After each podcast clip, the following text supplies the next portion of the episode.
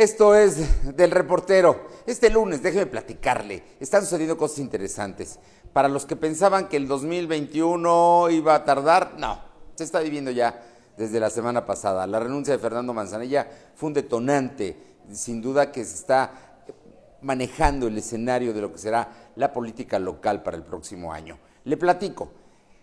Hubo una manifestación, una expresión, una conferencia de prensa de mujeres panistas en contra de Genoveva Huerta, curiosamente encabezada por eh, la señora Ana Teresa Aranda.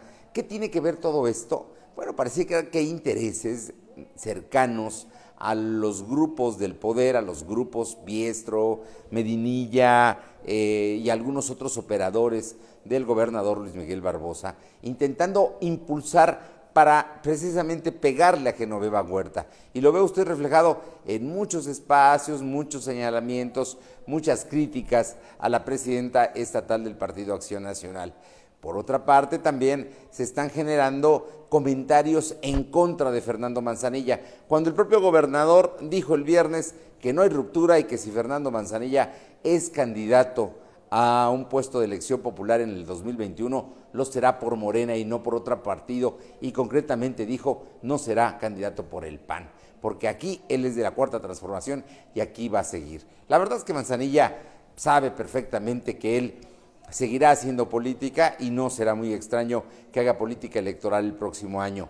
Lo que sí es interesante es saber si el grupo en el poder del gobernador Barbosa lo permite. ¿Por qué?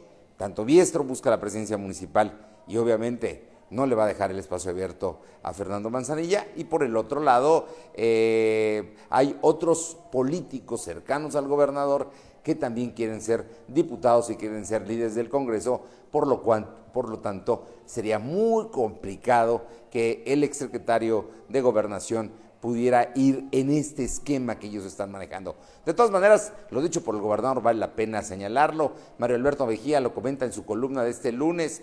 La verdad es que dice, hay buena relación, no hay una ruptura.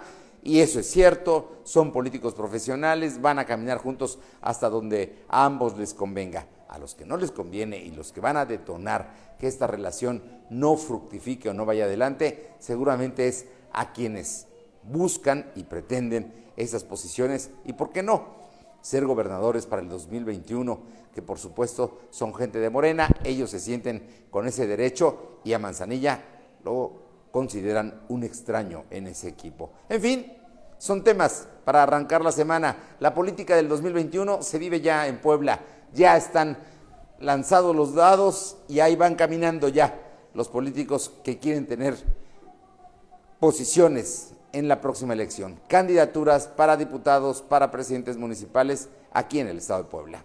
Por lo pronto, hasta mañana. Del reportero Fernando Alberto Crisanto.